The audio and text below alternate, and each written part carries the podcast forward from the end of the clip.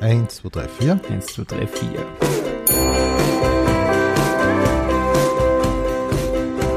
Pension Schöller.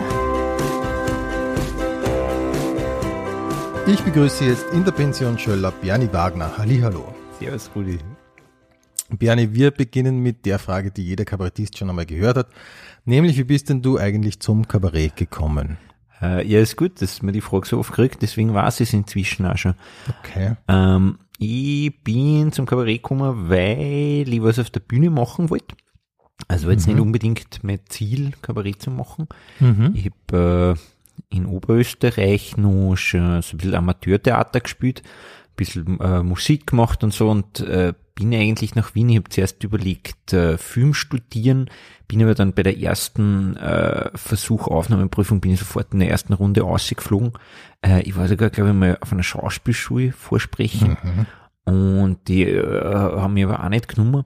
Und ich wollte aber was probieren, äh, eben, also ich wollte etwas machen auf der Bühne, weil ich gewusst habe, nur, also ich habe äh, sozusagen, ich habe dann was anderes studiert, Biologie, und habe aber irgendwie gemerkt, dass ich möchte auf die Bühne und möchte was machen und bin dann irgendwie äh, über sagen wir so, es hat sich irgendwie aus der Verbindung gegeben, dass mich, dass mich Theater und, und äh, Film und so interessiert hat, bin ich ja irgendwie dann auf Comedy gekommen und habe auf, auf YouTube voll viel äh, britische Comedy hauptsächlich geschaut und habe da gemerkt, dass da Verbindungen gibt zu äh, verschiedene Filmsachen oder auch Schreibsachen und so. Und das war irgendwie für mich, habe ich das Gefühl gehabt, Comedy, da, da kann man überall möglich hin und das ist äh, zugleich auf der Bühne gleich mal und das hat mich dann interessiert und dann war ich mal bei der Open Stage im Theater am Alsergrund.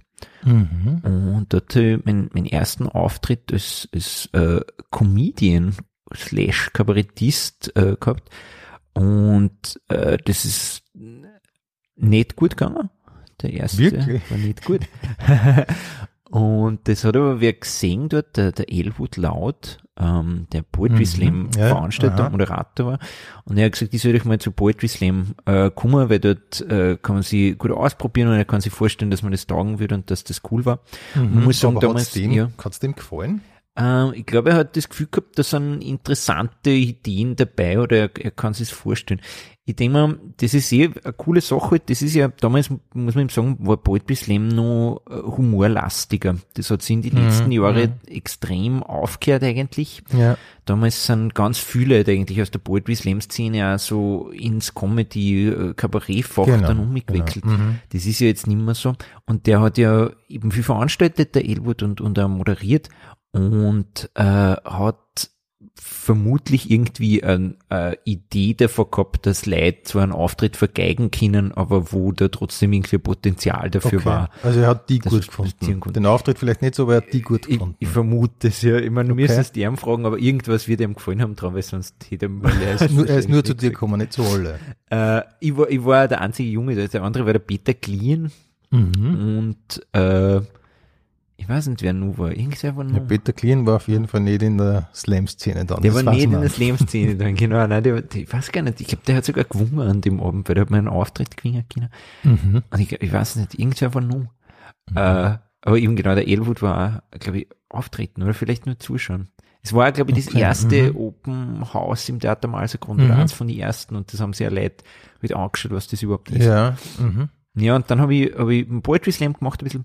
Mhm. Du, und der wird dich noch schnell Ja. fragen, woher kommt, die, woher kommt der Zug zur Bühne bei dir? Weil du sagst, du wolltest auf die Bühne. Mhm. Das war immer schon da? Weiß nicht. Ja, ich, mein, ich kann mir das gut vorstellen. Du, du, du fühlst dich scheinbar total wohl auf der Bühne, das merkt man Ja. ja bei dir. Aber ich frage mich, ob das äh, immer schon da war, ob du, weil viele sagen ja dann, ich, ich war immer schon ein bisschen der Klassenkasperl. Was ein bisschen so heißt, ich war immer schon ein bisschen der Lustige. Das war es bei dir gar nicht. Du wolltest nicht zwingend lustig sein, du wolltest unbedingt einfach auf die Bühne. Ja, ja, das, das stimmt eh. Also mich hat eigentlich so wie ich jünger war hauptsächlich Musik interessiert und ich wollte eigentlich zuerst lieber in einer Band spielen oder so. Warum wollte ich auf die Bühne?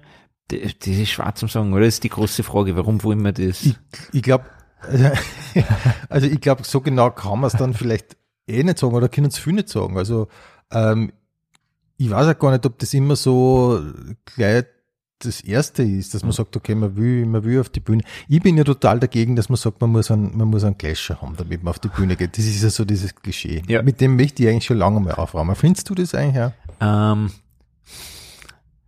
ich finde es auch, äh, sagen wir so, nehme ich gern das Wort im Mund, ein bisschen eine problematische Herangehensweise. Also ich glaube, es gibt viele, die sehr, sehr, äh, sagen wir, einen gesunden Zugang dazu haben und die gut in der Balance sind Das denke ich nämlich auch. Aber gut hinkriegen. ich finde, das wird dann auch immer so komisch gefeiert. Also Ja. Du musst einen Klopfer haben, haha, wir haben alle einen Klopfer oder so. Und das kann ich überhaupt nicht unterschreiben. Ich tue mich total schwer damit. Ich finde, man kann das auch über andere Berufe sagen, oder? Man, man sagt, die, die Begründung ist nämlich dann immer, ja, weil sonst würde man sich ja nicht äh, vor so viel Leid äh, stellen und irgendwas erzählen. Aber das ist, finde ich, eine total komische äh, Berufsbeschreibung. Beschreibung. man kann ja auch sagen, dass er weiß nicht, ein- Fleischhauer hat sicher auch einen totalen Clasher, sonst würde er nicht jeden Tag tote Tiere jetzt legen, oder? Ja, das ist ein sehr guter Punkt, Rudi. Hast, finde ich, sehr schön ausformuliert. Äh, ja, da, da stimme ich dir eigentlich zu. Nein, ich glaube nicht, sagen wir so, ich glaube vielleicht eher alle Leute haben irgendeinen Clasher, vielleicht ein bisschen, oder viele ich Leute glaube haben so vielleicht, ja. irgendwie Clasher ist, also, weiß ich nicht, halt viele Leute haben ein bisschen äh, äh, eine Imbalance oder so. Bei mir ist es eher so, ich äh, hätte mehr Clasher, wenn ich nicht auf der Bühne war. Also mir Ja. hilft es, was, was auszuleben, was sonst, glaube ich, Mhm. anstrengend war im Privatleben oder so. Okay, Ja. okay. Aber du hast schon so eine extrovertierte Seite, die man dann irgendwo ein bisschen ähm, ausleben muss. Genau, Ja. und das, das kann ich jetzt schon sagen, also das, das war schon in der Schule oder so merkbar, aber ich würde es, also ich wüsste jetzt nicht, ob ich sagen würde, dass ich Klassenclown war oder so, aber ich hab, genau, so klassisch verhaltensauffällig. ein bisschen, ja, Ja, also wirklich? ich glaube, das würden Leute sagen, ja, ja, genau. Witzig, Ein bisschen so, okay. Aha. ja. ja, Aber warst du gut in der Schule? ja, Ja. Ja. Und dadurch hast du es halt leisten können. genau, ja. Also ich habe schon Probleme gekriegt, aber nicht existenzielle, also, Ja. ja, Okay. genau. Hm. Verstehe.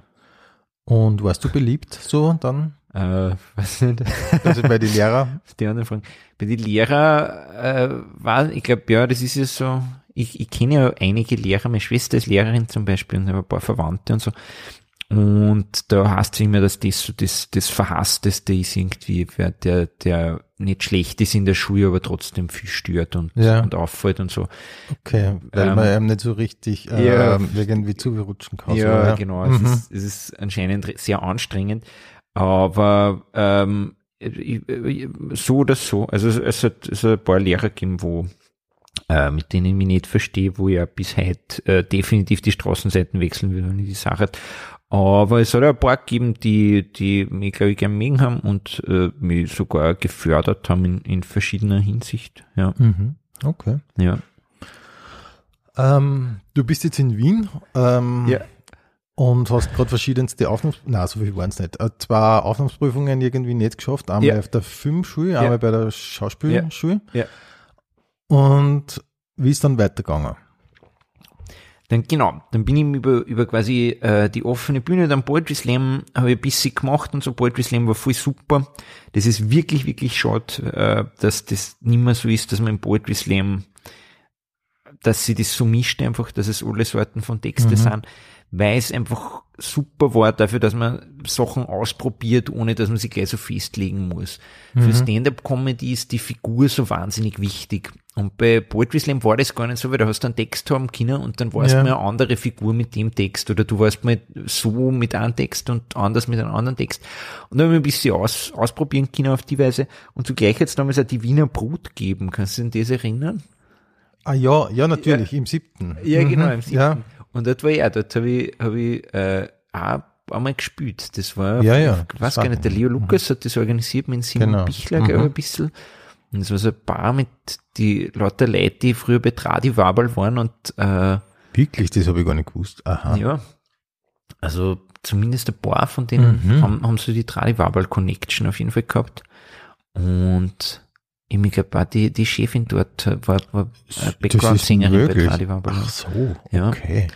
Und Das erklärt im Nachhinein doch ein bisschen was. Ja, da war ja finde ich- irre. Es hat das ja Tradiwabalmäßig ausgeschaut stimmt. dort und Ja. denen haben ja immer die ärgsten Sachen am meisten taugt. Genau. Nicht? Die waren immer total gelangweilt, wenn irgendwer normale Sachen gemacht hat.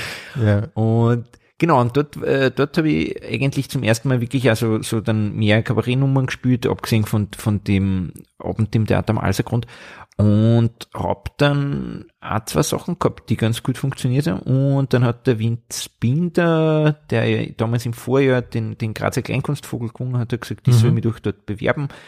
Und ich glaube, das war gut und ich habe das Gefühl gehabt, das ist voll nicht eine gute Idee, aber genau, ich war dann dort, weil die, die äh, selektieren ja gar nicht so. Und Beim äh, Kleinkunstvogel. ja, genau, die, ich glaube, es ist relativ First Come, First Surf, also Wirklich es wird wahr? schon Aha. ausselektiert natürlich, Mhm.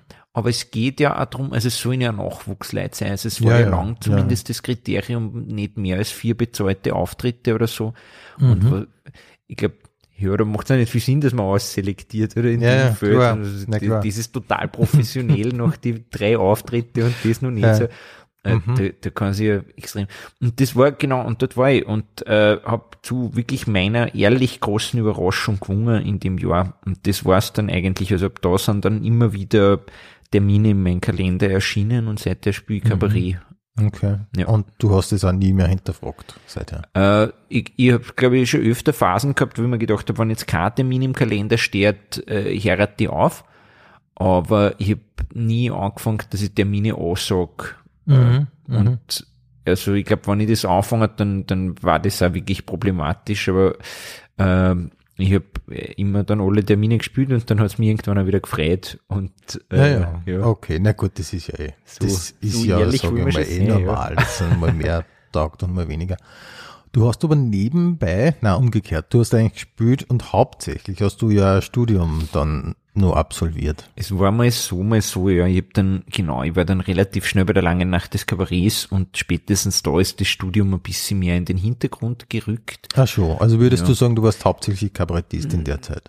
Zumindest zeitlich schon, ja, weil es halt, also die lange Nacht war eine recht große Tour, die wir gespielt haben. Das waren schon, also für damalige, für mein Gefühl extrem viele Auftritte und ich war halt die ganze Zeit unterwegs. Zumindest eben für mein damaliges Empfinden. Wahrscheinlich spiele ich jetzt mehr, als ich damals gespielt habe in einem Jahr. Ziemlich sicher sogar. Aber damals, äh, genau, hat mir das sehr in Beschlag genommen und äh, genau. Ich war aber da mit dem Bachelor schon fertig und der Master, also im Bachelor habe ich sehr schnell durchgezogen und für den Master habe ich dann, glaube ich, die doppelte Studienzeit braucht schlussendlich. Okay. Also es war nicht nur so. Okay. Aber du warst sicher dann scheinbar auch da einigermaßen gut, oder? Sonst geht das ja gar nicht.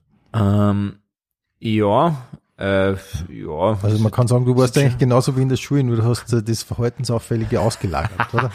Es hat schon ein paar Hacks gegeben. Äh, ich weiß, ich, ja, vielleicht. Ähm, ich, ich, ich, ähm, ich glaube, ich tue mich recht vergleichsweise, sagen wir so, ich glaube, ich tue mich vergleichsweise leicht, Sachen auswendig zu lernen. Und das Ja. hat auch auf der Uni noch geholfen. Mhm. Und äh, was auch hilfreich war auf eine Weise, ist halt, dass ich eine gewisse Entspannung, glaube ich, gehabt habe in Bezug auf das, was andere Leute nicht gehabt haben. Das ist bis heute eigentlich so, dass mir das total hilft, dass ich zwei Sachen habe und wenn mich eins nicht so gefreut, denke ich mir, ja, ich bin eh in Wirklichkeit bin ich Kabarettist und deswegen muss ich mich, muss Ja, ich da jetzt nicht mhm. das zur Perfektion treiben Okay, oder so, sondern aha. ich, ich kann es einfach so, das reicht, aber irgendwie, weil das würde mich sonst, glaube ich, also wenn ich nur eins mache, und das war so, ich habe ja eine Zeit lang nach nach dem Studium wirklich nur Kabarett gespielt jetzt, und da war eine Zeit lang, was schon so, dass ich das Gefühl gehabt habe, ich muss die ganze Zeit dran arbeiten, es muss immer besser werden, immer perfekter und so. Und so hat sich das ganz gut die Waage gehalten eigentlich immer, glaube ich, genau. Und wenn im Kabarett schlecht gerannt ist, habe ich mir gedacht, ich bin Biologe eigentlich, das, Okay. das, ihr wisst es alle nicht, ich brauche das gar nicht und so, ich mache das nur zum Spaß. Aber Aha. Aha. Ja. Und wenn du dann im Labor äh, gestanden bist, dann hast du doch, du brauchst ja das eigentlich gar nicht. ja, genau, äh, voll, äh, ein bisschen so, ja. Also es ist so, äh, kennst du den Film Don't Think Twice von Mike Birbiglia? Ah, ich kenne den Mike Birbiglia und der taugt mir sehr, Ja. aber ich weiß gar nicht. Nein, ich kenne von dem nur den Film äh, Sleepwalk.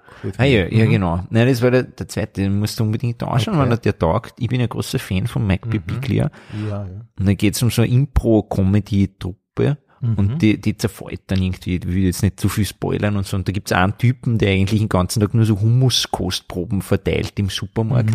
und der sagt dann eben, also er, er hält das nur aus, weil er sich die ganze Zeit im Kopf denkt, er hat quasi ein, ein Geheimnis oder Superkraft und die Leute wissen das nicht, aber am Abend steht er auf der Bühne und, und die super. Okay. Und wenn er das nicht Ja, das hat, klingt dann nett. ist er einfach, Das dann, ja also nicht, ja. Mhm. Es ist ein sehr schöner Film, äh, finde Ja. ich, äh, gerade für alle Leute, die so, also es geht zwar um Impro-Comedy, aber, aber es äh, eigentlich alle Leute, die Comedy oder Kabarett sollten den, finde ich, gesehen haben, weil es extrem gut beschreibt, wie, wie das so ist. Ja. Impro-Comedy.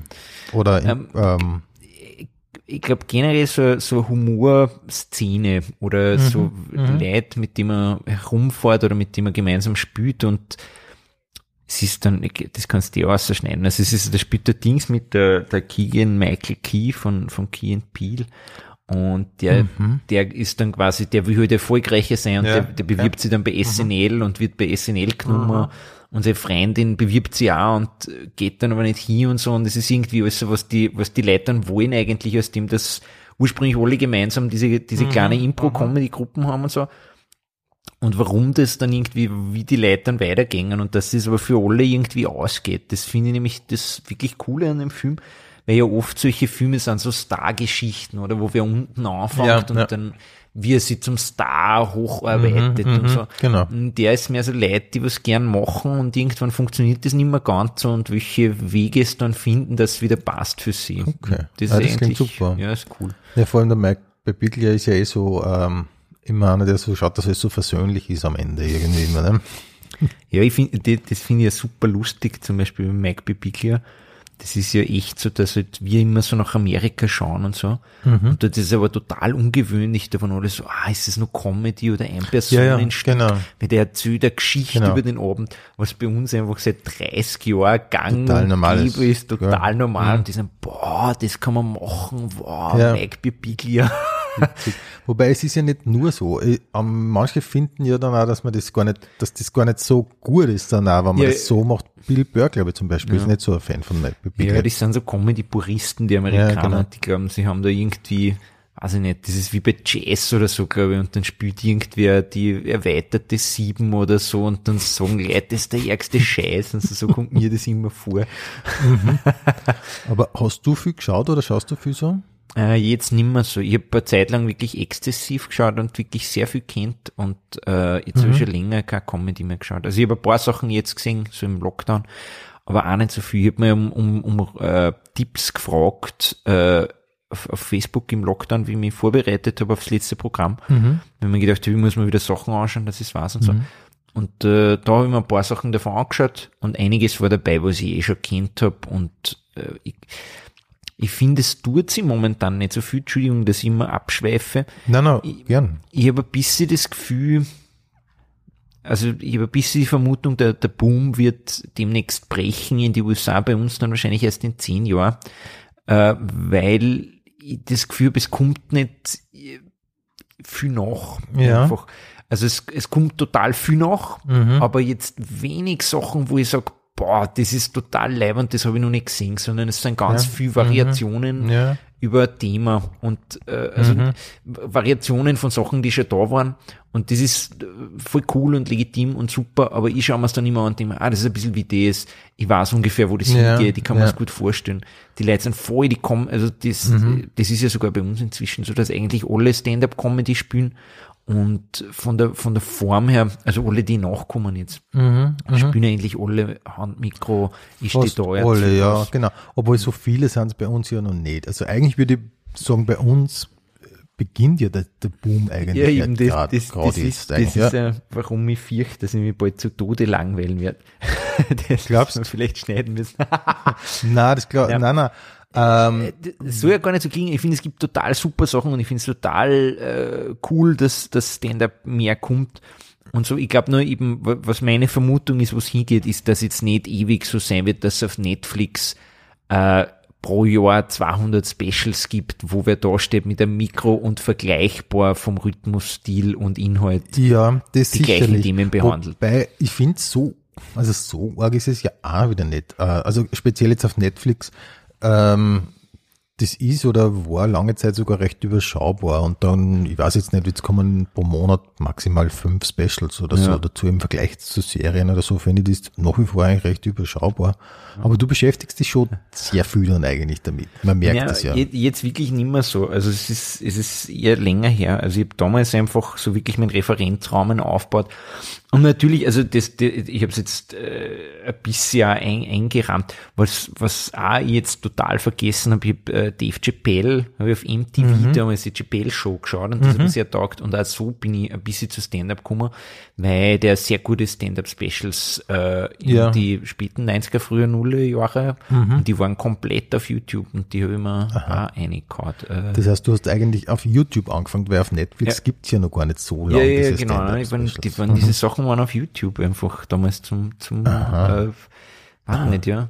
Und eben natürlich, klar, und das war ja, glaube ich, der große Boom, also äh, sozusagen Louis C.K. ist ja dann wirklich um die Welt gegangen, einfach mit, mit ganz vielen Sachen und hat, ah, ja, das führt wieder in ein ganz anderes Rabbit Hole ein. Ähm, natürlich eine, großartige Technik gehabt, das kann, äh, Man jetzt der Bühnentechnik. Ja, Also ja, ja, nicht genau. Also- Sprechtechnik, sondern wie er die Dinge aufbaut, oder? Alles davon, ja. Also ich war einfach und das ist ja, glaube ich, das ist eben das, was ich meine. Also ich glaube, ganz, ganz viel, was man jetzt an sich baut, einfach drauf auf, wie, wie viele Leute Louis C.K. dann super gefunden haben und, und äh, einfach auch sein, sein, sein Stil, seine Technik, seine Themen quasi aufgenommen haben und halt weiterentwickelt oder auf eine andere Weise und so, aber äh, ja. Also du meinst viel in Amerika oder auch bei uns mittlerweile?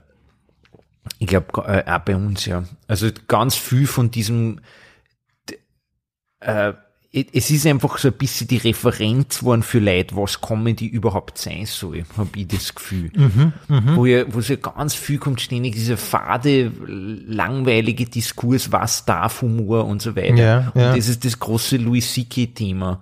Und es gibt ganz andere Sachen, so was, was kann Humor, was kann das überhaupt sein und so. Das interessiert überhaupt nicht. Es geht immer nur, was darf Humor, was darf Humor, darf man das sagen, darf man das sagen, wie kann man das verbocken, dass man sagen darf, ist das nicht okay, ist das schon okay. Und das ist halt, glaube ich, zu einem großen Teil, weil Louis C.K. das so gut gemacht hat. Also ich finde, es hat, äh, nervt danach, äh, weiß ich nicht, ob davor, äh, der baut ja auch auf einer großen Tradition auf, natürlich, aber ich, ich, ich glaube, das hat danach aus meiner Sicht hat nervt so virtuos das Kino.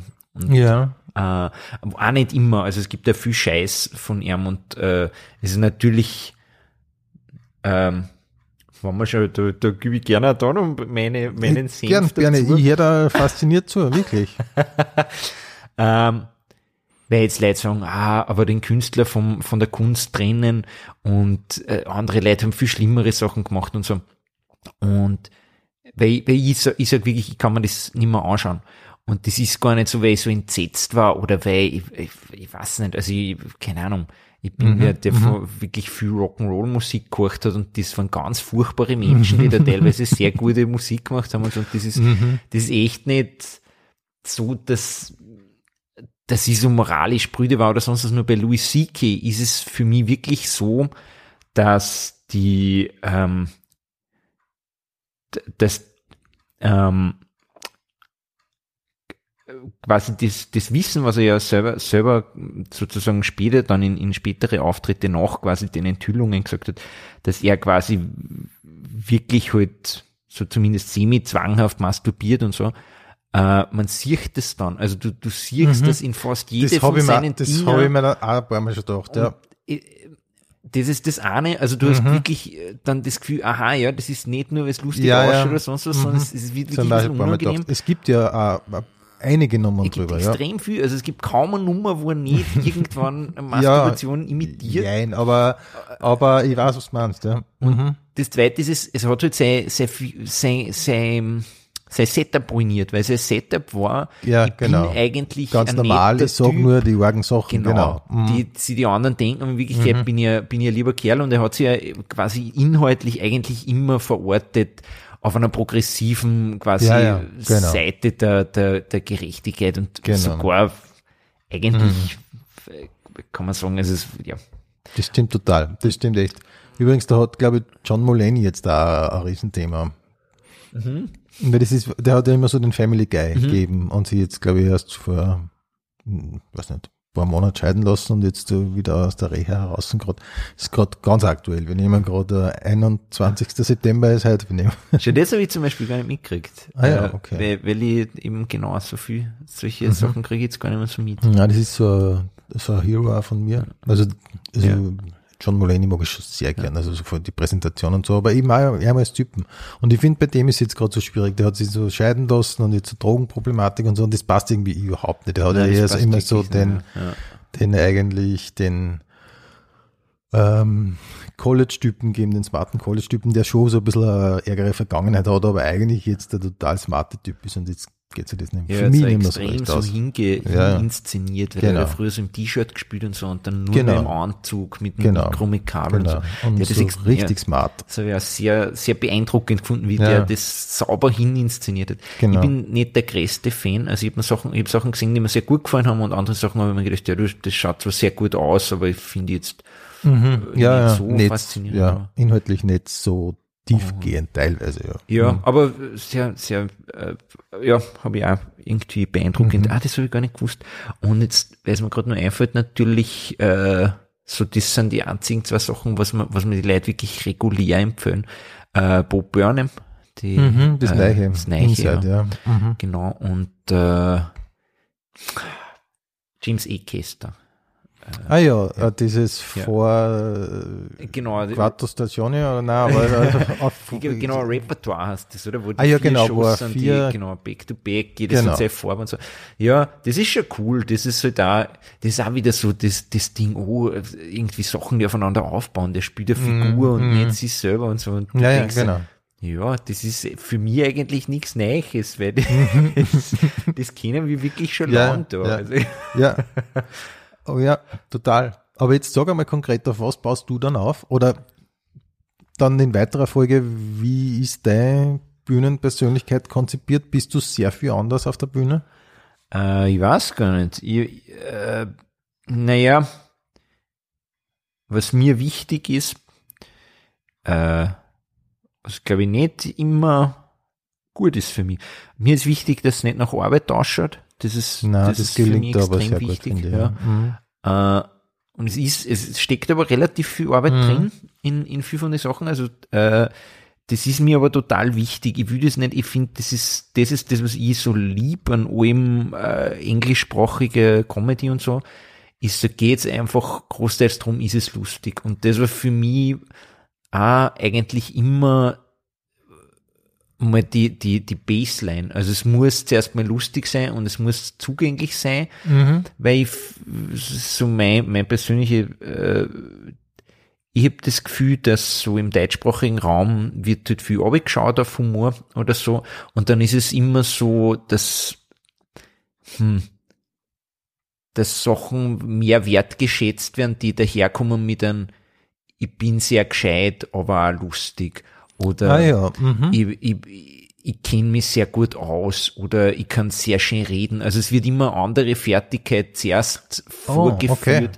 Das ist eine gute so Beobachtung, Gefühl, ja. Mhm. Oder ich kann sehr gut Klavier spielen und ich bin auch lustig. Ja. Und es Mhm. ist immer so, dass, dass so das, äh, das, ja, das, ich weiß gar nicht, das, da, da, da, ich habe lange nicht mehr über diese Sachen nachgedacht, aber irgendwann habe ich sehr viel drüber nachgedacht. Und damals, glaube ich, war, war für mich klar, dass so eigentlich das Ziel ist, dass es äh, keine andere Fertigkeit braucht. Also das ist, Mhm. ich habe ja fr früher Musik gemacht auf der Bühne und gesungen und, und Mhm, Gitarre gespielt mhm, und so, ich und so ja. sukzessive Ja. weggelassen, weil ich gedacht habe, es muss ohne gehen. Also es muss Ja. gehen, ohne dass irgendwas anderes dabei ist, außer Mhm. reden und halt zusätzlich eben auch nicht das, ja, jetzt, das ist wirklich schwierig, jetzt müsste ich eigentlich Beispiele sagen, aber ich finde das Mhm. total äh, cool, dass, dass Leute das machen und so. Ähm, aber genau, ich glaube, dass halt viel Leid, oh, viel Leid, welche Leid, ähm, sagen wir so, ich glaube, dass zumindest von, von der Kritik oder von, von Leuten, die Entscheidungen treffen, dass sie die wohler fühlen, wenn sie sehen, das ist ein intellektueller und der macht zufällig Kabarett. Oder das ist wer, der kann sehr gut Klavier spielen oder sehr gut singen und der macht Kabarett. Und wenn man so diese, diese Fertigkeiten so ausstellt und das, das wollte ich nie, ich war immer sehr stolz drauf, dass zu mir gefühlt zumindest äh, ungleich viel mehr Leute gekommen sind, die, die mich gefragt haben, wie das geht, dass man in diese Szene kommt, wie, wie das funktioniert und so. Wenn mir das immer vermittelt hat, wie es ich mache, schaut's aus, als was möglich oder es war es Ah, leicht. okay. Und das hat mich immer gefreut, weil ich zwar gewusst, dass es nicht so ist, aber es, es ist recht viel Arbeit drin äh, gesteckt, Ja, dass es nicht so wirkt, als war es viel Arbeit. ja. Und das ist aber, also ich glaube, das ist eben so, so, so äh, die, die, jetzt habe ich die, die Formulierung, die ich suche die ganze Zeit.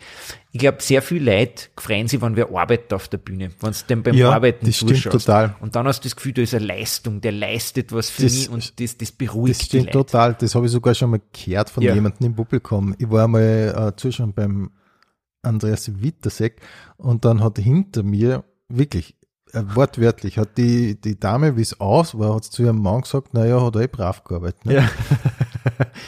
Ja, und Nämlich so, so arrogant. Ja. ja. schwitzen und möglichst, äh, möglichst viel spülen, dass du sagst, du kannst, was du kannst, was du kannst. Mhm. Und äh, da habe ich immer das Gefühl, das interessiert mich nicht. Also dem habe ich mir relativ bewusst verweigert. Aber das heißt, ja, aber das heißt, du findest, die zentrale Kompetenz von einem Kabarettisten und Comedian ist, dass er eben lustig ist. Äh, ja, genau. Und das ist viel Ich gebe verlangt. dir eh recht. Ich gebe Also dir total recht. Ja. Ich finde das auch. Und ich finde auch, dass man total oft über alles mögliche andere redet und über das dann eigentlich nicht. Und ich bin aber auch total der Meinung mittlerweile, dass ein Kabarettist und ein Comedian in erster Linie lustig sein muss, genauso wie ein Auto in erster Linie einfach fahren muss. Ja. Und das ist, das ist halt wirklich das so der amerikanische Zugang. Es Genau. gibt ja wirklich halt Leute, was ja wirklich schätzenswert ist und schön, dass das in, im deutschsprachigen Raum Kabarett und Kabarett gibt, wo du kein einziges Mal lachst. Ich meine, Mhm. Ja. die, Amerikaner backen das null und das ist ja schön und das ist schön, dass es einen Raum gibt, wo man, wo man Themen verhandelt und wo wir einen Vortrag heute über Sachen, wo er sich gut auskennt. Mich hat das halt nicht interessiert. ja, Word. Das kann man ja so sagen. Und lustig sein ist, ist voll schwierig. Und dann äh, halt, weil du, du, das ist ja sozusagen lustig ist, ist ja nicht, äh, es muss ja wirklich so sein, dass du für lustig auch nicht verkaufst. Also es ist ja, es muss ja wirklich so lustig sein, dass du da denkst, das kommt immer selber anschauen und fand das Ja. lustig und nicht peinlich an irgendeiner Stelle. Oder ich habe Ja, ja, ja. das Gefühl, jetzt verbirgt er sich für das oder so. Das sind ja alles Sachen, die dazugehören. Mhm. Wenn es wirklich lustig ist, äh, erfüllt das so viele andere Kriterien eh schon, dass, dass quasi das eigentlich Mhm. Ja. alles dabei sein muss. Also Mhm. ja, Okay. wenn, wenn jetzt wer sagt, lustig ist schnell mal was, dann finde ich, ist es nicht wirklich lustig. Äh, Ich glaube schon, die Sachen, Ja. die wirklich lustig sind, sind für mich nur Sachen, die mich wirklich überraschen. Da- Das Mhm. ist ja eh, also sozusagen, das ist ja uns klar, dass das, äh, das muss, das muss schneiden, das ist ja uns klar, uns Kabarettisten, ne? äh, Nein, aber das ist ja sozusagen, wie, wie, wie Humor funktioniert, nicht? Das ist ja über die Überraschung. ne? Ja. Und ich sehe auch oft halt, äh, dass teilweise im Kabarett halt Witze besser gingen, die die Leute schon dreimal gehört haben, als Sachen, die es noch nicht gehört haben. Aber für mich persönlich nicht. Für mich ist das nicht lustig. Wenn ich das schon kenne und wenn ich schon weiß, wo es hingeht, das ist für mich nicht lustig. Und äh, das ist mein Anspruch. So, so lustig muss sein und deswegen müssen nicht die Sachen, wa- was, was ich mache, äh, für mich zumindest so sein, dass ich hoffentlich, ja, aber jetzt hört das wer und dann sagt er, aber Bernie, das habe ich Kummer gesehen. Äh, ich bemühe mich zumindest sehr, dass ich die Sachen so schreibe, dass ich das Gefühl habe, das sind neue Gedanken oder Gedanken, die überraschend sind oder zumindest die so baut sind, dass man es nicht kummer sieht. Ja, das klingt da, wirklich, ja. Mhm. Weil du hast das ja ähm, generell einen sehr freshen Spirit, sage ich jetzt einmal. So, wenn man das so, so ist natürlich auch so ein, so Schlagwort, aber es, du wirkst total, es wirkt total frisch, wenn du auf der Bühne stehst und so, das hat einen sehr, wirklich, das, das hat eben sehr so die Anmutung von was, das man noch nicht gesehen hat und da möchte man gern dranbleiben und so. Hat's tatsächlich. Das freut mich voll. Ja. Äh, das, genau, das ist das, was ich will. Es ist, es geht ja manchmal schief. Also es ist jetzt, ich kann zum Beispiel meinen Text nicht wortwörtlich. Wirklich, das ist auch interessant. Schreibst du, schreibst du alles aus? Ja, ich schreibe extrem viel äh, an einem Programm. Also ich schreibe viel mehr als ich prob und ich schreibe es dann hunderttausendmal um und so. Also die Formulierung jetzt. Mhm. Und es war beim letzten, der Flü, der, der Regisseur war dann total überrascht, dass ich von einem Tag am nächsten, wo wir eigentlich nur geschrieben haben und dann haben wir gesagt, okay, das erste Probe, dass ich Spünkin habe. Aber das ist halt, weil ich so lang schreibe, Ja. dass für mich sowieso nur mehr einen logischen Weg gibt, eine Geschichte zu erzählen. Und die minimalen Formulierungen sind sowieso jeden Abend anders. Also ich, ich weiß, welche Geschichte ich erzählen will oder worauf ich aussehen will. Und das ist ja relativ ähnlich und wenn ich es hundertmal Okay. gespielt habe, ist sicher nur viel mehr eingeschient, so dass man es von einem Abend auf den anderen die Unterschiede nur minimal sind. Aber ich schreibe es eigentlich sehr, sehr genau hin und dann lerne ich es aber nicht auswendig. Wirklich? Ja, ich schreibe Aber- sehr, sehr exakt hin, Mhm, aber das dann heißt, lerne ich es nicht. Ja, aber wie funktioniert's dann? Du kannst das einfach schon, Ja, du das ja, schon weil ich so so oft geschrieben geschrieben habe, genau. Ich, ich, Mhm. ich schreibe es jetzt so lange, bis es für mich so eine interne Logik hat, dass ich es wieder überschreiben konnte. Okay. Aber halt, dann hätte ich halt ein bisschen andere Wörter verwendet und so. Manches Okay. Mhm. ist halt, ein- ich finde, manches geht eben dem Schreiben gar nicht. Also ich konnte es, wenn ich es wörtlich so sagen würde, wie ich es hinschreibe, war es teilweise gar nicht so mundgerecht und so. Also Ja, das, ja. das ist dann, ich weiß halt den Gedanken, aber im Moment oder wenn ich es dann wirklich sage, fällt es mir auf eine Weise ein, die mir irgendwie Mhm. mehr liegt in dem Moment oder so. Okay. Ja. Aber es geht ja manchmal schief. Also es ist halt, das, das will ich gar nicht, also jeder, der mich schon lange verfolgt, weiß, dass es auch Abende gegeben hat, wo das, wo das nicht so ganz funktioniert hat, dieser Zugang, dass es möglichst frisch bleiben soll und möglichst offen und interaktiv auch zum Teil. Und ich habe früher mehr improvisiert, das mache ich gar nicht mehr so viel, Mhm. weil es mir dann teilweise zu viel Spaß macht und äh, Aha, und dem dann- Publikum dann dann schon nimmer so, oder? ja, und dann verliert man ein bisschen Faden und so und weiß gar nicht mehr so genau, wo man ausgestiegen ist und so. Und das, das, das Ah ja, ich okay, na gut, das ist dann. Mhm. Aber wenn wir schon dabei sind jetzt, wie entsteht denn ein Programm bei dir? Ähm, hat sich auch verändert über die Jahre. Früher war es eben so, dass, dass man einfach, beim ersten Programm war es so, das war halt sowieso ein bisschen zusammengestickelt aus verschiedene Ideen, die ich so gehabt habe, kurze Sachen und so. Ähm, inzwischen ist es so, das hat sich so sukzessive ein bisschen entwickelt. Beim zweiten war es recht klar auf ein Thema, da waren schon ein paar Sachen da. Und die sind dann eher in ein Thema ein bisschen eingepresst, und beim dritten haben es wieder ein bisschen freier Sachen, die es schon gegeben hat, aber habe dann irgendwie ein übergeordnetes Thema gefunden. Das dritte war Babylon. Ja, genau. Und da, da habe ich schon Sachen gehabt, aber da habe ich schon so eine Ahnung gehabt, wo ich damit hin will. Und das ist sie dann für mich, ich weiß also das, das weiß ich ja nicht, das ist eben zum Beispiel das, was ich meine. Ich stelle mich nicht so hin auf eine Bühne und diktiere dann außer das und das, habe ich mir dabei gedacht, dass die Leute sich denken können, boah, das war, das war gescheit oder der hat sich wirklich was überlegt oder so. Und deswegen glaube ich gar nicht, dass viele Leute so wirklich mitgekriegt haben, was für mich die Themen von dem Abend waren. Aber die, die waren für mich da und jetzt beim letzten war es so, dass ich wirklich ganz äh, klar gewusst habe, worüber ich reden will und dann die Ideen dazu, dazu gekommen sind und ihr Wege gesucht habe, wie ich Sachen, die ich interessant gefunden habe, erzählen kann, so dass es nicht, nicht nur lustig ist, sondern dass es auch wirklich Geschichten sind und, und nicht irgendwie Fakten Ja, aber diktiert werden und so. Ja. Das ist ja gut gelungen, aber du hast schon irgendwie, ähm, dadurch, du würdest gerne ein Programm zum Thema Klimawandel machen. Jein, ja. Ja, also genau. Ich habe mir eben von dem her, dass ich äh, ja auch Biologie studiert habe und so, habe ich mir gedacht, ich möchte das vielleicht gerne mal was damit machen. Aber ich wollte nicht so, wie halt manche Leute sind dann Hundekabarett oder Pferdekabarett oder Rechtsanwaltkabarett Ja, oder so. ja. Ich sage jetzt bewusst, glaube ich, drei das nicht gibt. Doch Hundekabarett gibt's bestimmt.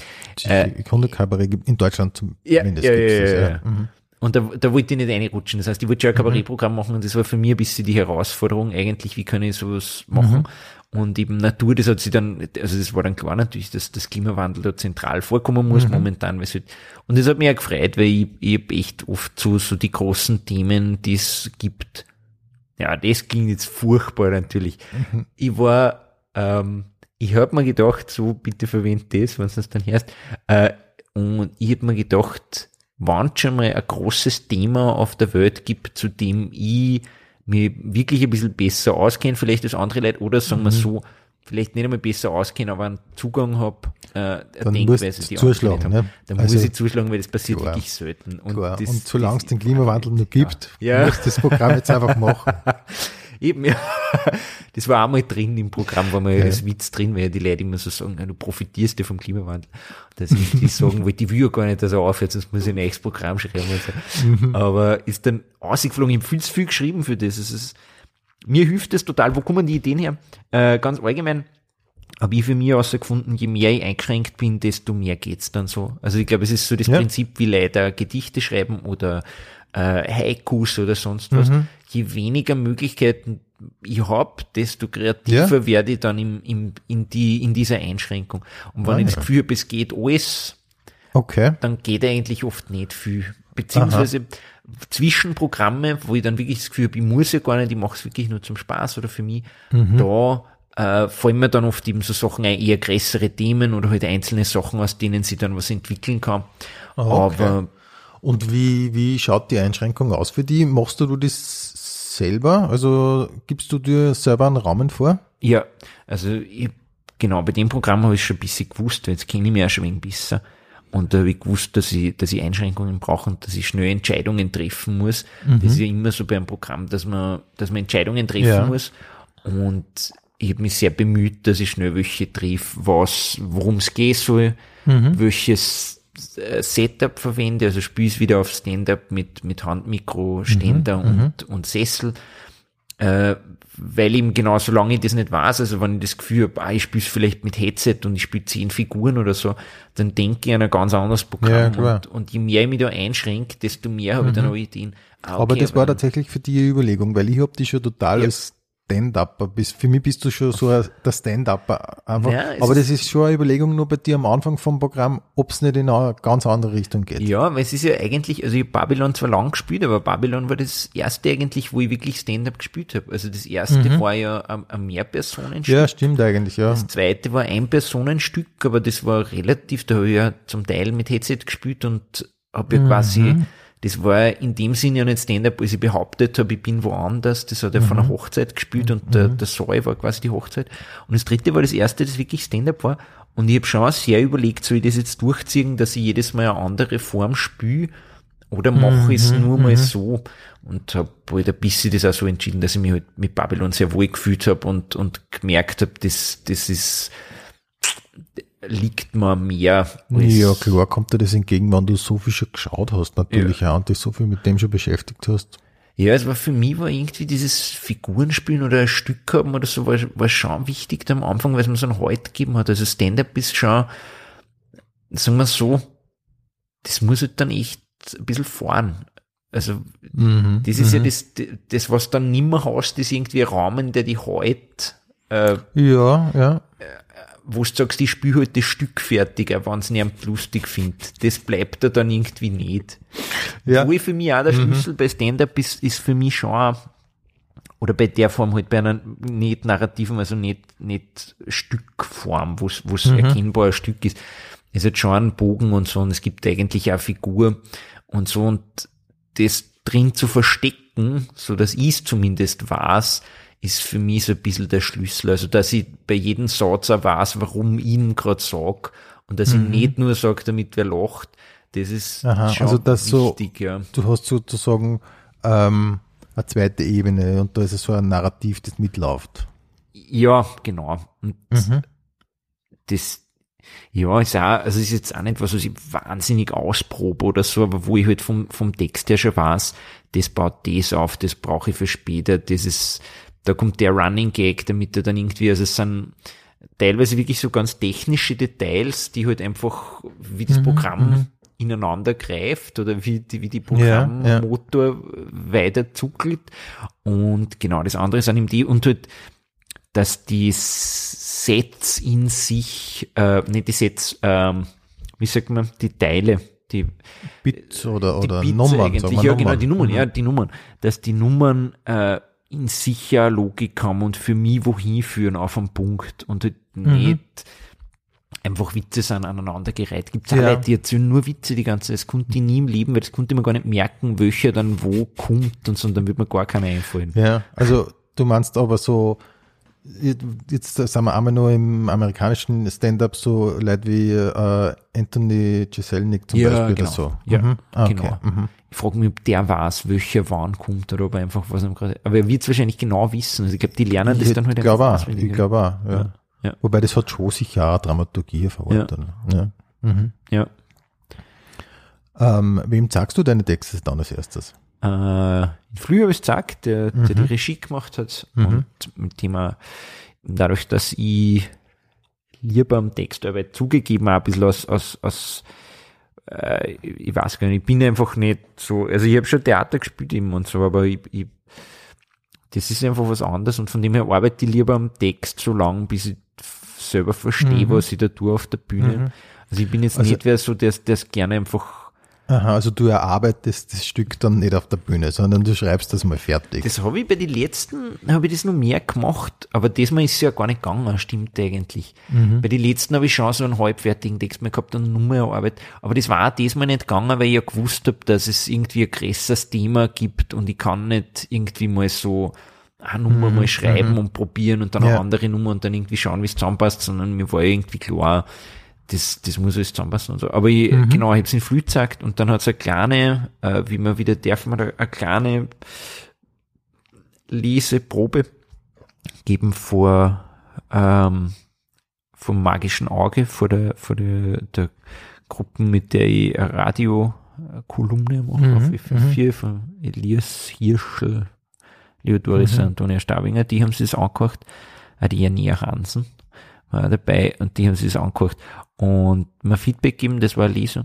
und dann habe ich es äh, genau ähm, Freund vom Flü habe ich es einmal vorgespielt. Mhm. Genau. Okay. Aber ja, also nicht meine Freunde, nicht meine Verwandten, nicht äh, Mhm. also Deiner eigentlich Freundin? niemand von mir auch nicht, nein. Mhm. nein. Kriegt die so nebenbei ein bisschen mit, was du schreibst? Ähm, bisschen vielleicht, ja. Mhm. Aber mir ist es ja recht wichtig, die, die, also das Kabarett oder so. Und Darum sagst du ja lieber nichts drüber. manchmal, ich sage ja mal, ich glaube, wenn ich mich jetzt richtig erinnere, manche, manchmal erzähle ich irgendwie Witze, so, Mhm. wenn, man, wenn man was einfällt, was ich besonders lustig finde. Und oft findet sie es gar nicht so lustig. Und das frustriert mich dann im Moment recht, aber so äh, rückblickend hat es dann meistens recht. Also es sind dann sehr oft Ah, ja. Sachen, die Mhm. Nicht sehr verständlich sind für andere Leute oder wo ich schon zu tief mich eingegraben habe in was. Ich glaube, das Okay, ist jetzt der, okay. der Mhm. Goldschatz, aber wenn man ans Licht tragt, dieses doch nur Stabrocken und so. Okay. Also da jetzt eigentlich, da hat es mir schon geholfen mit dem, aber im, im Prinzip, im Prinzip äh, will ich eigentlich nicht, dass es irgendwer sieht, bevor es passt und ich, ich Mhm. zwinge mich dann dazu, dass ich Leute sage und dann sage ich es hauptsächlich Leute, die mich nicht kennen, weil äh, oder Leute, die mich weniger kennen oder nicht auf so einer persönlichen Ebene. Weiß ich nicht, wie das ist es für die nicht so. Ich habe immer das Gefühl, ich kann Leuten nicht vertrauen, weil die Ja, sagen doch. entweder es ist Ja, super ja, oder sie klar. sagen, es ist schlecht, weil Ja, klar. kennen. Ich weiß auch, dass es einfacher ist, wenn man wen nicht so gut kennt, weil dann ist es ein bisschen weniger wichtig, wie an der dann äh, sieht. Ne? Also Ja. wenn man, wenn der einem sehr nahe steht, dann plötzlich äh, mit was kommt, das den irritieren konnte, dann, dann ist das ein sehr komischer Moment eigentlich. Ja. Ja, nein, das, das, genau, es funktioniert für mich auch nicht wirklich. Leute, die gut kennen. Nein. Ja. Und deine surrealen Sachen, du hast ja sehr viel oder einige so surreale Sachen auch in deinen Programme. Wie, wie entstehen die? Mm, mm, auch verschieden. Äh, früher war das einfach so das, was ich lustig gefunden habe. Da sind mir manchmal solche Sachen eingefallen. Und das ist, äh, haben, glaube ich, eh nicht immer alle Leute verstanden, aber, aber das, das hat mir einfach gefallen. Also meistens entsteht sowas eher im Text, also ich finde, Surreale entsteht ja, bei mir zumindest, es gibt ja Leute, so der Johannes Dulin oder so, ist sehr surreal von, vom Spülen her und so, also der, der sagt halt dann teilweise Sachen, die überhaupt nicht Sinn machen auf der Bühne oder so zum Beispiel. Aber mir entsteht halt viel im Text und das ist ja, glaube ich, was, was man halt im Text leicht hinkommt auf diese Sachen oder leicht hinkommt. Ich glaube, Surreale ist generell was, was mit, mit Text zum Tor hat, weil es, es ist Mhm, irgendwie so wie die Realität hacken mit äh, Worten oder mit, äh, mit, mit, mit Schriften, sondern das, ist einfach, oder es ist so Sachen, du verdrast ein paar Wörter oder du verwendest ein Wort in einem anderen Kontext und auf einmal ist, bist du irgendwo anders. Das ist das eine. Und das andere ist halt, manches ist gar nicht so surreal, als dass es ähm, einfach Bilder sind oder so, die ich dann einfach in die Realität eintrisch. Ja, Und ja. Das sind aber eigentlich dann Metaphern, die aber halt dort nicht hinpassen. Also es ist so im neuen Programm. Ja, diese, die, die, diese Gefriertruhe zum Beispiel. ja, Ja, also hast du das Gefühl, das ist eine Metapher? Äh, Oder ist es eine? ja, Ja? vielleicht. Ich, ich fange jetzt, das, ich, ich glaube, also wie du das gesehen hast, da, da ist es noch nicht. Ich frage jetzt, das ist jetzt eigentlich das Erste, was in der zweiten Hälfte ist, ist, dass ich frage, war das eine Metapher mit der Ah, Tiefkühltruhe okay. in der ersten Mhm. Hälfte? Na, sagt mir ich- sie, ich, ich, ich bin nur das Wenn Medium. ich dich jetzt frage, ist es, ist es eine? Ja, aber wenn du mich fragst, was es heißt, erstens ist es länger her, dass ich es geschrieben habe und es ist halt, äh, Mhm. was, was für mich ganz gut funktioniert, sagen wir, es ist, es ist ein Motiv jedenfalls Ja. und äh, es kommt wieder auf eine Weise, Mhm. die in sich greift, ineinander greift. Äh, Ja, ich will nicht klingen wie ein Arschloch in diesem Podcast, aber wa- was Du ist, wirst das überhaupt, mach dir keine Sorgen, du bist sehr sympathisch. naja, wirklich. aber je, das, was ich jetzt sage, ist schon ein bisschen furchtbar. Äh, wo- womit es für mich ein bisschen mehr zum tun hat, ist wie so ähm, Gedichte oder so. Nicht? Also da, da kommt ein, ein, Mhm. ein, ein Motiv vor und dann Mhm. variierst das und dann kommt es wieder auf eine andere Weise oder so. Mhm. Und das versuche ich inzwischen vermehrt halt, weil, weil ich auch immer, weil ich auch immer strukturierter an die Sachen herangehe, äh, dass ich ähm, so Bilder ausschöpf und Verknüpfungen zwischen denen finde. Und manchmal, also ich weiß oft auch nicht so genau, was es heißt, aber manche Sachen passen einfach wirklich gut ineinander. Also es ist halt bei dieser Tiefkühltruhe, dass die äh, ja, oder der, also da, kann man ja nicht davon ausgehen, dass die Leute das gesehen haben. Dann muss man sich das anschauen und dann, dann äh, muss man mich fragen danach. Aber die Tiefkühltruhe, ähm, naja, es greift in ein größeres Ding ein, nicht? Dafür ist das Symbol eigentlich, der, oder das Symbol oder die Metapher oder so. Es ist ja die, eine große, oder sozusagen, eine Grundidee von dem Programm, wie es entstanden ist, war, dass ähm, das, was, was hier durchzieht durchs ganze Programm oder was, was Mhm. in der Musik würde man sagen, das Leitmotiv, Ja. im Kabarett sagt man der Running Gag ist, Mhm. ist ja die, die Frage, ist es okay, äh, dass ich da bin, quasi. Und eigentlich war für mich die Frage, ist es okay, dass, dass wir da sind, so die, die Menschheit oder so. Menschen auf genau. der Erde. Mhm. Und ich habe aber einen, einen Zugang gesucht, der die Leute mehr sagt, weil so die Menschheit insgesamt, das ist recht abstrakt Mhm. und so. Und ich, ich habe was, was Kleines gesucht. Und äh, deswegen gibt's äh, eine Beziehungsgeschichte in dem Programm, äh, Mhm. wo es um, um eine, eine, konkrete Beziehung geht, in der irgendwie die Frage ist, ist es okay, dass ich da bin oder für wen muss das okay sein und so. Mhm. Und da kommt diese, diese Tiefkühltruhe und die Heizung ins Spiel, die halt einfach auch Verkleinerungen von diesem Mhm. Klimawandel-Ding Ja, sind. Also es ist aha. einfach die, die ganze Sache auf eine, auf eine kleinere Okay, mhm. ähm, Ebene aber transponiert. Mhm. Und später kommt die Tiefkühltruhe dann nur mal und es ist gar nicht so surreal. Es, man konnte tatsächlich eine Tiefkühltruhe im Wald sehen, oder? Also es Eh, war, natürlich, die aber was du dann sein. drinnen siehst, ist Ja. schon. Ja, ja, ja. die sind halt, teilweise sind es dann Sachen, die ich halt, die ich halt erzählen will, so. Also da, da geht es ja dann um, wie, wie quasi das Leben entsteht oder so. Und das, das sind dann teilweise Sachen, die ich mir irgendwie schon überlegt habe, das möchte ich gerne erzählen und das würde mich irgendwie interessieren, wie war das quasi für die, für das erste Lebewesen, das da war, was hat sich das gedacht und so. Und das interessiert mich dann und dann suche ich einen Weg, wie ich dorthin komme. Und manchmal greifen halt dann so verschiedene Bilder ineinander, so dass sie das so, so ausgeht. Äh, so ist es bei dem Programm eher passiert. Oder was anderes, was jetzt eben mehr vom Text her ist, was glaube ich ein besseres Beispiel für das ist, was ich vorher gesagt habe, ist in der ersten Nummer spiele in einem Autokino. Und man weiß am Schluss, glaube ich, wirklich nimmer, ob das jetzt Menschen in Autos waren oder ob ich wirklich sagen will, da waren einfach lauter Autos. Und das habe ich halt vom Text her so hingeschrieben, dass einfach nirgends mehr Menschen vorkommen, sondern wann, wann wer vorkommt, der Mensch sein kann, ist er halt identifiziert mit einem Auto Und der ist dann ein Mhm. Land Rover. Und der kommt her und sagt das zu mir und so. Und das, das ist quasi halt im Text passiert und da, Ja. das ist halt, ja, ich meine, das ist auch, äh, ja, ist natürlich immer, ja, ja, weiß nicht. Mhm. Also, ich, ja, voll. Ich will ja gar nicht, dass die Leute wissen, was ich mir überlegt habe und was ich gearbeitet habe und so, aber es ist eine relativ offensichtliche Metapher, wenn die Autos die Menschen ersetzen, oder? Also, es ist, Ja, ja. ja. das ist, ja, Mhm. schon klar, aber es spielt ja gar nicht so eine Rolle. Also, es ist ja gar nicht so, wenn man sich das anschaut, dass man viel drüber nachdenkt, hoffentlich. Was Nein, es schwingt, es schwingt oder einiges so. mit, aber da sind wir wieder bei dem, äh, was du vorher gemeint hast. In erster Linie soll es mal lustig sein und das ist es ja. Ja. Und dann schwingt natürlich schon noch einiges mit. Ja. Ja, hoffen, ja, voll. Aber genau, das ist voll. Das ist eh, so soll es sein. Das gefällt mir. Googlest du dich selber? Äh, ja, mache ich schon. Ich schaue äh, vor allem nach, was dann kommt. Also ich glaube, es ist jetzt nicht die reine Eitelkeit. Sicher Aha. dabei, also aber ein bisschen es, es interessiert. Message Control haben. Ne? Ja, genau. Mhm. Also es Okay. ist, genau, es sind dann auch immer wieder Bilder dabei, wo ich mir denke, wo kommt das her? Oder Mhm. was ist das? Warum muss das kommen und warum kommen nicht schöne Ja, Bilder ja. von mir, die es gibt zuerst, sondern irgendwelche unvorteilhaften Auftrittsfotos und so, aber das geht dann schon wieder mehr in die Eitelkeit rein, ja. Okay. Aha. Verstehe. Aber hast du schon mal interveniert irgendwo? Äh, nein. Nein, es gibt ganz alte Auftritte von mir auf YouTube, das sollte ich jetzt nicht sagen, die beim Poetry Slam gefilmt worden sind, wo ich Mhm. immer schon wieder mal überlegt habe, ob ich nicht, äh, das Problem ist, ich habe damals schriftlich zugestimmt, dass das okay ist, dass das ja. online geht, Mhm. weil ich habe das ja nicht einfach so gemacht.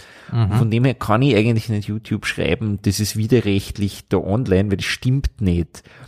Aber Mhm. Die Leute antworten dann immer, die den Kanal betreiben, die sind längst irgendwie woanders hier, also die, dieser Kanal ist verwaist Aha. und ich habe keine Möglichkeit, glaube ich. Okay. Äh, ja, aber nein, sonst, also da wäre ich versucht, äh, Mhm. jetzt auch nicht, weil es so peinlich ist, aber halt, wenn es irgendwie eins von den ersten fünf oder sechs Videos kommt und die Leute wissen nicht, ist es was, was ich jetzt mache Ja. oder nicht. Ja, klar. Das ist marketingtechnisch suboptimal. Ja. Auf welcher Website verbringst du die meiste Zeit? Äh, pff. Hm, YouTube wahrscheinlich. Immer noch. Ja. Mhm. Was schaust du zurzeit so? Hm. Ich schaue, was, was ich, was ich gern schaue, also ich schaue natürlich viel Scheiß, eh klar, und ich schaue Mhm. viel Sachen, die mir einfach vorgeschlagen werden, und ich höre auch Musik via YouTube. Eben, das wollte ich gerade ja. fragen, also nämlich Show, Musik und so. Ja, Mhm.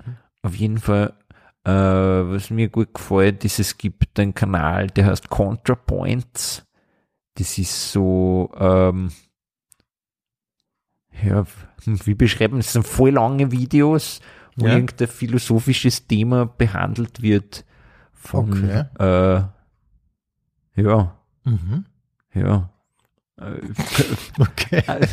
Aber wie, also sind Interviews und Beiträge? Nein, oder? gar nicht. Es ist, es ist eine Person, Mhm. die Natalie Wynn und die ist äh, eine Transfrau, aber das spielt oft gar nicht so eine Rolle und Mhm, die mhm. hat Philosophie studiert und die sind voll inszeniert, also die Videos sind voll ausgleicht und Okay. mit Props Mhm. und so und das schaut alles irgendwie sehr opulent aus, also nicht wirklich opulent, das ist YouTube opulent Mhm. und äh, äh, da geht es dann immer um irgendein Thema. Also es geht dann halt, keine Ahnung, anderthalb Stunden um Freiheit, aber es ist sehr unterhaltsam.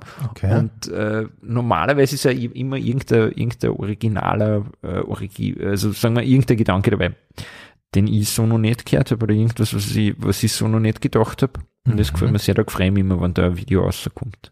Okay. Ja. Also, das ist eine aktuelle Produktion und die erscheint so regelmäßig. Ja, so alle paar Wochen, Monate, weil es, glaube ich, voll aufwendig ist. Also die sind eben zwei Stunden lang, die, Okay. diese Videos Mhm. zum Teil. Mhm. Ja. Okay. Wie viel Zeit verbringst du am Bildschirm circa pro Tag? Mm, Naja, das, das haben wir ja noch gar nicht gesagt. Die machen momentan einen, einen PhD in Biologie, weil äh, der, der Mhm. Lockdown ja quasi auch dafür Zeit lassen hat. Und da habe ich jetzt lang ungefähr sechs Stunden am Tag gearbeitet und zwar viel Okay. davor am Bildschirm. Mhm. Und sonst, ich weiß es nicht, also ich habe es nie gemessen, aber ich, also es sind sicher mehrere Stunden, Mhm. auf jeden Mhm. Fall, ja. Okay. Hast du ein Lieblings-Emoji? Äh, ja, ich, ich verwende gern das, das ist so verbeugt. Das habe ich jetzt gerade gar nicht. Äh, Das ist so, parat. so ein. Wandert, das irgendwie so nach unten, genau, also es, es macht quasi so ein, Okay. wie sagt man? äh, eine Verbeugung. Ja, genau, aber so eine Tiefe, so auf die Knie quasi, es wirft sich Ach so in so, den Staub so. ein bisschen. Ah, ja. okay. Mhm. Und die, das verwende ich gerne sehr vielseitig einsetzbar, finde ich, aber es äh, Mhm. gibt da eben irgendwie, äh, weiß ich nicht, Okay. finde es besser als ein Smiley oft zum Beispiel. Ja, ja, Ja. verstehe. Also das ist ja so, ein, ein, man, man demonstriert so ein bisschen eine Unterwürfigkeit. Ja, damit. also ich finde, es funktioniert ja, wenn, wenn wir was, äh, genau, wenn wir lobt, aber auch, wenn, wenn man wen Ah, ja. loben will Mhm. oder so, dann macht man Ach einfach, so, das verbeugt ist doch sich einfach gut. immer. Aha. Ich nehme da immer dieses äh, Smiley mit den roten Backel, aber natürlich ist das eigentlich besser. Ja, Mhm. ja. Ah, Ja, okay. Bedankt oder so. Ja, aber es ist halt lustig, weil es Mhm. voll jetzt so in den Staub wirft. Einfach Okay. okay. ein bisschen Matsch, Ich das gar gefällt muss mir ich mal schauen. Ja, das ist ein, ist ein gutes. Mhm. Und äh, Apps, welche Apps hast du am, oder wie, hast du, es gibt so Leute, die haben so absichtlich wenig Apps und es gibt Leute, die haben voll viel. Äh, ich habe nicht so viele Apps. Äh, ich habe so auch im Lockdown habe ich zum ersten Mal Apps entdeckt und habe ich gesagt, ah, voll Mhm. cool, da- ich kann das und das. Und dann habe ich ein bisschen Gehörtraining gemacht mit einer App. Und, Ah ja, okay. äh, jetzt, äh, genau, jetzt habe ich Instagram, weil ich es gerade angefangen habe und gedacht, das, Mhm. das brauche ich so, damit ich dort präsent bin. Und Ja. das kann man fast nicht über den Computer sinnvoll machen. Also man kann manche Sachen über den Computer machen, aber andere Ja, ja vieles nicht. nicht.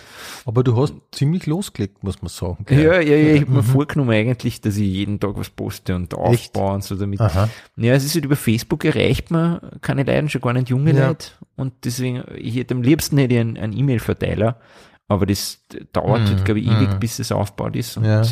auch die Leute muss man irgendwie erreichen. Ja. Aber du nimmst dir das richtig vor. Jeden Tag was posten. Mm, Ja, also ich habe mir jetzt vorgenommen, also sozusagen, was ich mir nicht gedacht habe, sozusagen Mhm. war, mir sofort mal schauen, was auf Instagram los ist, das tut mir sicher voll gut oder so, sondern ich habe mir schon gedacht, ich, ich möchte eigentlich mm, möglichst wenig dort sein, weil ich, ich Mhm, glaube ich, was mhm. Besseres mit meiner Zeit Ja. zum tun und alle Leute, mit denen man redet, sagen, es, es macht irgendwie ein bisschen süchtig und ist psychisch gar nicht so leibend für einen selber. Ja.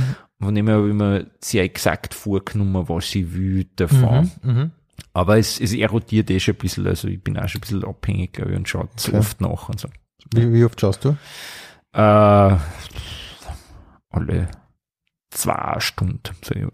Okay. Ja. Und dann scrollst du mal so zehn Minuten schon. Oder so. Ja, gar nicht so. Ich schaue eigentlich nur, ob ich Nachricht gekriegt habe oder Benachrichtigung. Ach so. Also mhm. ich, ich schaue selten Stories an. Das war jetzt auf Tour, habe ich schon ein Mhm. bisschen Stories geschaut, Mhm. weil da ist mir wirklich eher Fahrt, aber Ja. sonst schaue ich, dass ich es eher nicht mache. Okay. Ja. Mhm. Was ist die wichtigste Sache, die man lernen muss, aber die man nicht in der Schule durchnimmt? Mm.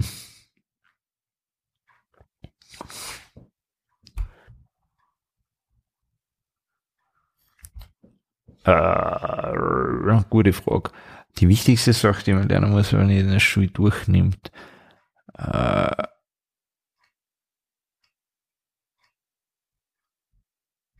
hm. Ja, gehen wir, gehen wir dem Klischee, sich selber mögen. Das ist wichtig. Okay, Ja. ist doch gut. Hast du so Lehrer gehabt, die die wirklich dann gefördert haben ein bisschen? Weil du zuerst gemeint hast, manche haben die Megen. Äh, ja, habe ich, hab ich auch gehabt, ja. Mhm. Also genau. Ich hab, äh, ja. Ich mehr dazu sagen? Wie du magst. äh, ja, aber ich glaube, meine Musiklehrerin zum Beispiel hat mir, hat mir einen Gesangsunterricht vermittelt und hat, Mhm. mir hat quasi gesagt, ich soll das machen, weil sie glaubt, das Okay. würde mir gefallen und das, das war cool und so. Ich habe es dann nicht wirklich weiterverfolgt, aber sie, Mhm. sie hat quasi mich bestärkt darin, ihm irgendwas äh, so auf der Okay. Bühne zu machen, was, was Künstlerisches zu machen und so. Und die war sehr recht streng und hat uns generell recht herausgefordert, was, was ihm so Musik angeht und Musiktheorie und Okay. äh, auch Mhm. inhaltlich und so, die war halt Musik und Deutsch gehabt und das war dann immer so ganz irgendwie close Readings von, von die Aha, Texte, von aha. irgendwelchen klassischen Werken und so. Und das ist sehr herausfordernd und ich glaube, dass das nicht viel Leid gefallen hat, aber ich habe super gefunden, mir hat das sehr gut gefallen. Mhm. Ja. Mhm. Was war das beste Konzert oder Festival, wo du jemals warst? Hm, hm, hm. Sehr gute Frage. Ähm, das Beste.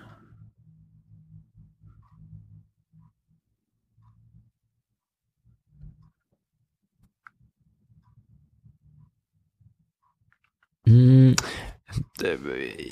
äh, das Beste, ich weiß nicht, sagen wir so, das, ich, es ist immer so ein bisschen ein, ein Fight, also mir hat sehr gut gefallen Iggy Pop in der Arena vor Mhm. sechs, sieben Jahren oder so. Das war super, weil ich zu der Zeit ein sehr großer Fan war, also bin ich immer nur, aber zu der Mhm. Zeit sehr viel gehört Mhm. habe und da immer wirklich auch ja happy ist jedes Mal, wenn er es nur mehr macht und so. Und das, was ich dann oft denke, war vielleicht wirklich das beste Konzert, was Sigur Ross in der Arena äh, irgendwann um 2009 Ich glaube, da war ja, oder mhm. so. das war Das war wirklich Wahnsinn, cool. ja. Mhm. Die haben nämlich dann, dann ist irgendwie die Blasmusik gebildet, Mhm. die ja Genau. auch im Track nur so durchkommt Mhm. und die sind wirklich so über die Bühne Ja, gegangen und wieder genau. verschwunden Ja. und ich glaube, die sind dann nie wieder gekommen oder halt erst viel später und so. Das war Mhm, richtig das war cool. ja. Das war echt super. Das war nämlich echt, die haben mit die ganze Atmosphäre und so viel. Mhm. Wenn man sich echt so ein bisschen fragt, wie funktioniert diese Band, wo du kein Wort verstehst und was Mhm, eigentlich nur so mhm. ätherische Klänge sind und so. Und es war voll geil. Total super. Ja. Das ist zumindest eins von meinen Top, was mir sehr in Erinnerung geblieben ist, ja. Gibt es irgendwelche Filme oder Lieder, die du magst, aber für die du dir ein bisschen schämst? Äh, vielleicht nimmer, ich weiß gar nicht, ja. Man hört ein bisschen auf irgendwann mit dem Schämen. ja, warum? Ja, Ist ja wurscht, das ist okay. Es ist, das ist ja alles nicht mehr so. Ich finde, das hat sich voll geändert. Das Das, war so in der. Kabarettszene. Mhm. Früher hat es echt nur so gegeben, oh, ich bin Underground, das darf ich nicht horchen und das. Ja, und ja, genau. Und das alles, seit das Internet hat das alles kaputt gemacht, oder? Man kann alles so, man horcht es Ja. nicht mehr mehr ironisch, dann war eine Zeit lang so, eher so in die Nuller, Ja, ja, später in genau. Nuller hat man Mhm. dann so ironisch was Schlechtes gesagt und jetzt horchen einfach alle was wollen Ja. und so. Das und ist aber an sich gut. Ich finde, da ist nichts kaputt gegangen. Nein, ich finde es auch, es ist, es ist genau, ja, warum Ja, nicht? Aber, aber ja, so, was ich hoch, aber für das mich schauen, oder Filme, hm. Ja, weiß ich gar nicht. Ich glaube, nein, ich Ja, wisse okay. das gar nicht, für was, für was ich mich geniere. Äh, ist, äh, ja, Ja, ist, ist doch gut. Ja. Mhm. Gibt es irgendwelche Eigenschaften an dir, die andere als verrückt beschreiben würden? äh, ich weiß nicht, ob es Eigenschaften an mir, also ich bin, ja, ich bin schon als verrückt beschrieben worden. Ich weiß auch nicht, welche Eigenschaften das konkret sind, außer Verrücktheit. Das ist mehr so der Ja, Wesen. das- ja, anscheinend. äh, ich weiß nicht, dass in der, Sch- in der Schweiz eben, äh, jetzt gerade, oder wie? bei der Künstlerbörse Thun habe ich gespielt und dann ist Mhm. danach einer gekommen, der mich buchen wollte und hat gesagt, Sie müssen der verrückte Österreicher sein. ja. Äh, und das ist oft, das ist tatsächlich ein Wort, mit dem ich oft beschrieben worden bin. Ich, ich finde, ich finde, das stimmt Aha. gar nicht, aber Du bist eigentlich bist du sehr, gerade jetzt, wenn man so mit, Ja. dir, mit dir redet, Ja. du bist ein sehr ernsthafter junger Mann. äh, ja, das ist nicht so gut fürs Image. Ich glaube, vor, ja, wahrscheinlich. gerade vor kurzem habe ich, auch auf Facebook hat irgendwie eine Freundin gefragt, ob er mir die Mieke will zu, zu mir zuschauen. Und dann habe ich irgendwie geschrieben, ich kann nicht, aber es war geil, weil Bernie Wagner ist so abgedreht. Äh, Okay, okay. Nein, genau, er würde so gern gehen, weil das würde ihm voll taugen. Und sie hat dann geschrieben, sowas darfst du nicht posten, dann dran die Künstler an. Und er hat gesagt, das ist ja das Geile bei dem, der ist schon komplett angetrat. Und sie hat dann geschrieben, der tut nur so. okay. Aber du, die, du kennst sie gar nicht und sie die auch nicht? Äh, sie schon, ja, oh ja, aber den Freund kenne ich nicht. Aha. Also ich weiß nicht, ich weiß nicht, wer das Okay. ist. Mhm. Aber das habe ich recht lustig gefunden. Aber ja, ich Ja. finde auch nicht, ich weiß gar nicht, ob das stimmt. Aber ja, ist, habe ich schon sehr aufgehört. Mhm. Hast du schon mal was verändert an dir? So eben irgendwelche Eigenschaften? Äh, ich hoffe, ja. Ja. Also so, du hast die sozusagen optimiert, wann du das so, wann du sagst, du hoffst. Also, Äh, optimiert. oder du hast die zu, du hast versucht, die zum Besseren zu wandeln, wenn man es so formulieren Ja, will. aus, aus meiner Sicht, ich glaube, das ist ja alles recht, recht subjektiv, aber ja, Ja. ich hab schon, also es, äh, Sachen, die mich gestört haben, äh, Mhm. besser in den Griff gekriegt, ja, doch, Okay. ja.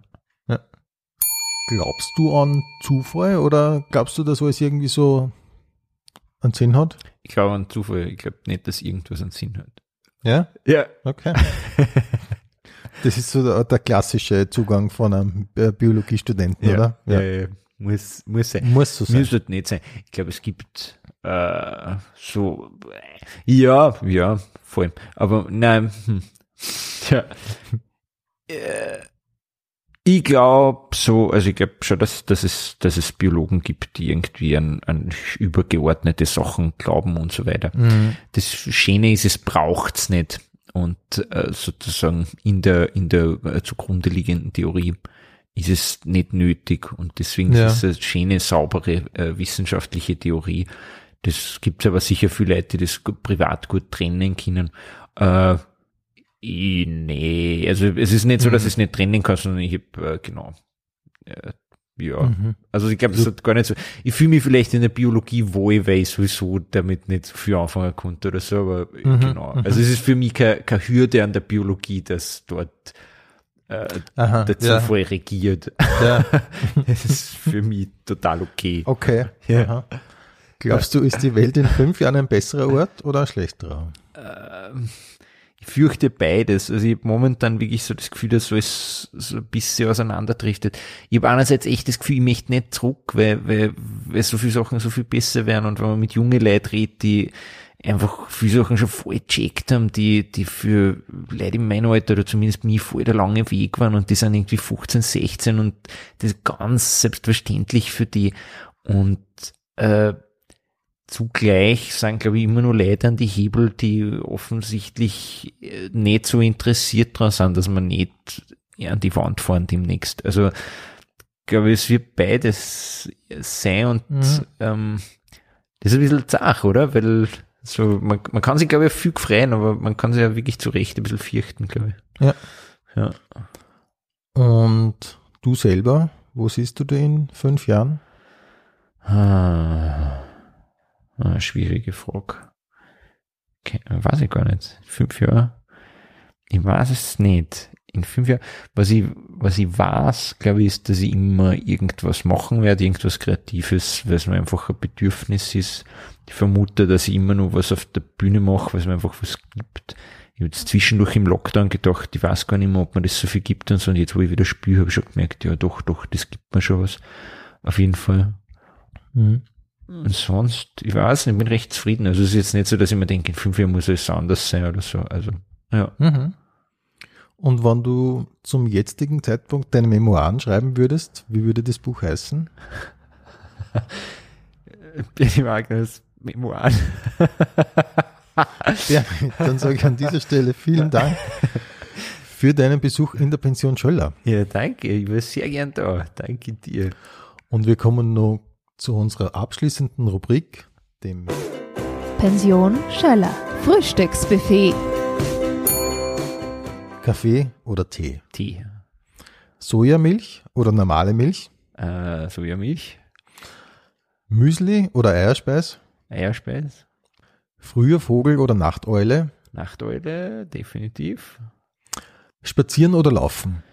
Das ist jetzt schwierig, weil ich will immer gern laufen, aber jetzt so in Corona voll spazieren angefangen, ich war schon voll lange nicht mehr laufen. Aber ich sag trotzdem mal laufen. Mhm. Ja. Kopf oder Bauch. Kopf, Stadt oder Land. kann ich nicht sagen. Fahrrad. Schland. Schland? Okay. Fahrrad oder öffentlich. Äh, Öffis. Netflix oder Amazon. Netflix. Arthouse oder Blockbuster. Arthouse. Picasso oder Andy Warhol. Ha. nice. Gute Frage. Ähm, Andy Warhol. Vollbart oder Schnurrbart. Vollbart. Mesozoikum oder Paläozoikum. Äh, Paläozoikum. Fische oder Säugetiere. Säugetiere. Panda-Bär oder Koalabär. Äh, schwierig, weil Koalas sind wirklich Arschlöcher. Mhm. Aber Pandas sind so Standard, oder? Nehme Aha. Koala. Ja, Ja, okay. Pandas sind so, jeder mag Pandas. Aha. Koalas mag auch jeder, aber Panda, äh, Koalas sind in Wirklichkeit voll geschissen. Echt wahr? Ja, ja, Wieso? voll. Was machen Äh, sie sind, erstens sind es kleine Vergewaltiger, Zweitens schreien sie voll schier. Sie sind Echt? ziemlich doof.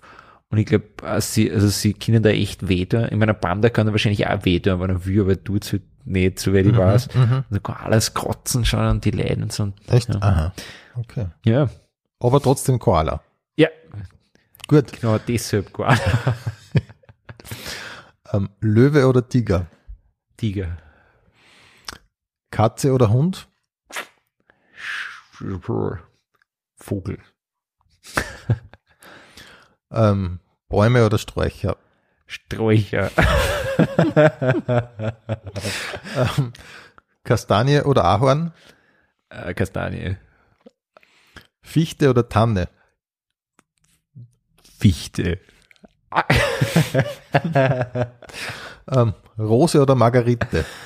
Äh, große Auf ein Bier oder auf ein Eis? Bier. Ja, Bier. Party oder zusammensitzen? Je nachdem. Kino oder Couch? Kino. E.T. oder Zurück in die Zukunft? E.T. Titanic oder Pulp Fiction? Pulp Fiction, ehrlicherweise. Ich habe jetzt nichts gegen Titanic, aber Pulp Fiction. Ja. Mhm. Harry Potter oder Herr der Ringe? Ah, Herr der Ringe, aber ja. Okay, aber Fotofinish. Ja, ja. Also es ist jetzt beides nichts, was mich wahnsinnig beschäftigt mehr, aber es Mhm. hat beides so seine Zeit gehabt, auf jeden Ja, Fall, ja. ja. Ja. Aber Herr der Ringe, ja, ist schon ganze Mhm. Ding für mich. Okay. Ähm, Mozart oder Beethoven? Ah, Beethoven, Beatles oder Stones? Stones, Ramones oder The Clash? Ramones. Okay. Madonna oder Cindy Lauper? Ich muss aber sagen, ich habe die Ramones viel weniger gehorcht, ich habe viel mehr Clash gehorcht. Aber sie sind cooler, ne? Ja, Mhm. und Clash gehen wir irgendwie am Arsch mit denen, wir spielen nur mehr Reggae und so. Mhm. Aber es ist mega geil. Und eben, es stimmt, die Ramones, es gibt vielleicht drei, vier Lieder, die ich höre, aber irgendwie sind die trotzdem cooler. Ich finde, find die Clash sind irgendwie so ein Ja. bisschen Streber. Mhm. Madonna oder Cindy Lauper? Sind die Loper? Franz Ferdinand oder White Stripes? White Stripes? Lady Gaga oder Billie Eilish? Würde ich natürlich gern cool sein und sagen Billie Eilish, aber Lady Gaga, ja. Mhm. South Park oder Simpsons? South Park? Playstation oder Xbox? Jetzt bin ich gespannt. Äh, Playstation. Tust du? Nein, ich habe ich hab da eine Playstation, die ich habe seit die äh, 12 war oder so, mit der schaue ich DVDs und ich habe nie eine Xbox gehabt. Okay. Aber es ist keine Glaubensfrage für mich. Nein. Okay. Aber Ja. immerhin, du, du hast gespielt oder spielst du immer noch? Nein, Mhm. aber Du hast. Okay. Ja. New York oder Los Angeles? äh, New York, Italien oder Griechenland? Italien, Zelt oder Hotel? zählt. Kamin oder Fußbodenheizung? Äh, Kamin, Ähm, Teppich oder Parkettboden? äh, Paketboden, Übergangsjacke oder Frieren? erfrieren, Haube oder Frisur? äh, Frisur, Worauf wartest du oder morgen ist auch noch ein Tag? äh, äh, morgen ist auch noch Tag. Früh gehen oder bis zum Schluss bleiben? äh, würde gern früh gehen, aber ja, bis zum Schluss bleiben. Servus, Baba oder auf Wiedersehen. Äh, servus.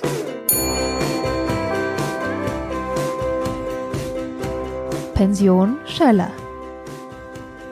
Infos und Bilder findest du auf Facebook und Instagram. Alle Live-Termine von Rudi Schöller auf rudischöller.at.